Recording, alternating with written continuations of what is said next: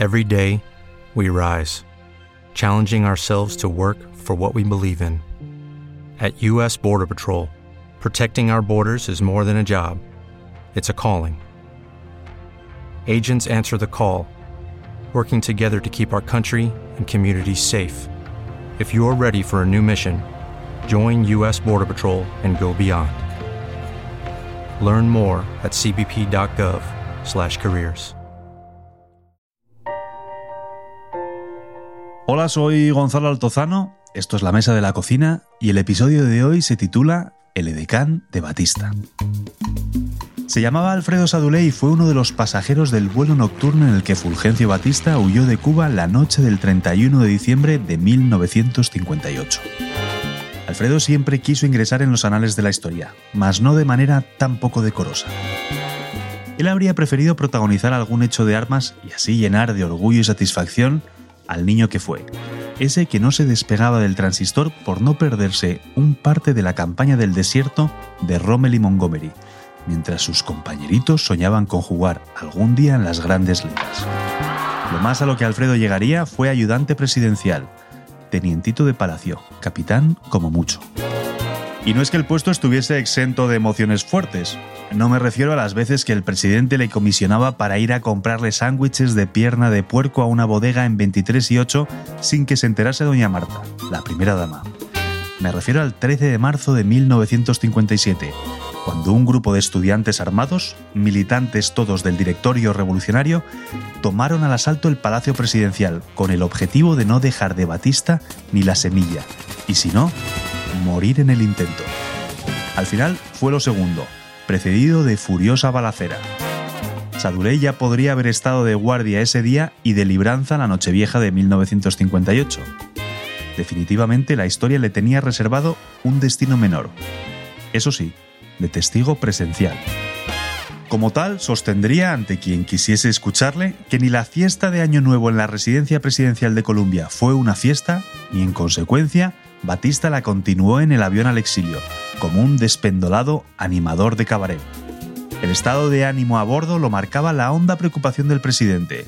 Quién sabe si por el cargo de conciencia de una vez puesta su familia a salvo, no haberse quedado él en La Habana, aguardando las invasiones bárbaras, o directamente volándose la tapa de los sesos. Lo que no significa que Batista fuese un cobarde, o eso defendería siempre Alfredo.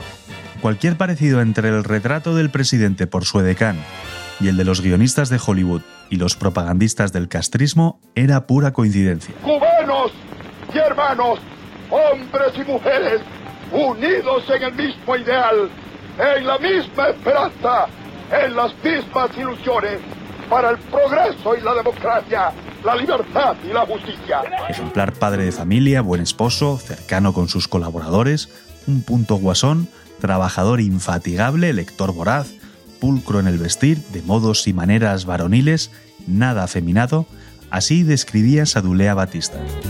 También como un hombre indiferente a los pequeños placeres de la vida. Ahora bien, que Batista fumase y bebiese marcas baratas, siempre con moderación, y prefiriera un libro a una colonia o una corbata el día de su cumpleaños no hacía de él un terciario franciscano o un probomandatario, ni Sadulé se habría atrevido a tanto.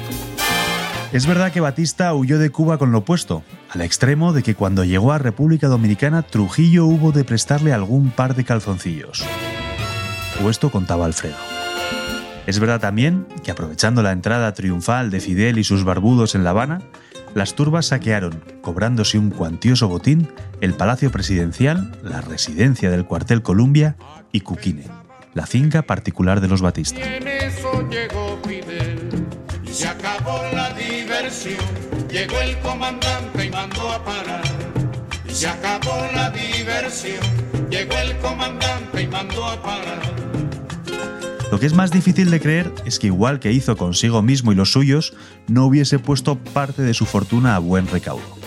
¿O acaso financió sus largos años en el exilio con el empeño del botón de oro conmemorativo de la Revolución de los Sargentos, la sonada acaudillada por él en 1934? Vivir acorde a un bien encaminado esfuerzo parecía ser destino de otros, entre ellos el joven capitán Sadule. Alfredo no formó parte de la corte itinerante que acompañó a Batista a la España de Franco, con escala previa en la Portugal de Oliveira Salazar. Nuestro hombre pronto supo de la agresiva hospitalidad de Trujillo. El espadón dominicano no parecía dispuesto a que todos esos cubanitos en edad militar, alojados en el Hotel Jaragua, viviesen del aire con cargo al contribuyente local. Así que o se alistaban en la Legión Anticomunista del Caribe, grupo paramilitar con la misión de extender la influencia dominicana en la zona, o abandonaban el país. Alfredo eligió lo segundo, y eso que el empleo que le ofrecían era de comandante. Fue entonces que empezó su particular periplo por el mundo, su fatigosa lucha por la vida. En México fue secretario personal de un próspero hombre de negocios cubano. En California condujo camiones y trabajó sin papeles en un restaurante, liando taquitos. Y en Madrid, unos grandes almacenes, galerías preciados, le contrataron como detective jefe. En Madrid también, ya setentón, pero todavía alto y fuerte, todavía caballero de fina estampa, sedujo a toda una señora actriz, María Luisa Merlo. Estas y otras cosas, muchas más, me las contó en Miami, donde le conocí. Allí, en la capital de la Cuba perdida en el exilio, recaló para registrar el Centro de Estudios Caribeños, organismo de nula actividad en el que daban ganas de hacer eternas prácticas de verano. Los últimos años de Alfredo fueron los de un mal pobre, como se reconocía cuando le invitabas a cenar al Rusty Pelican de Key Biscayne o a una copa en el bar del Billboard, en Coral Gables. El café corría de su cuenta, habitualmente en Sergios, donde se aprovisionaba de cigarros Don Goyo, los más baratos de cuantos despachaban. Si se lo pedías, volví a contarte la noche de aquella noche, la noche del 31 de diciembre de 1958, cuando Fulgencio Batista huyó de Cuba. Aunque él prefería recordar la vez que de niño vio torear de salón a Manolete en la playa de Marianao, sus años de joven playboy en La Habana, o la escena, probablemente producto de su imaginación, de Vargas Llosa y García Márquez en animadísima pelea, rodando por los suelos de un local del DF. Alfredo Sadulé murió en 2016 en Jayalía, solo, en un bloque de apartamentos para personas de bajos recursos, tras resbalarse tontamente de la ducha.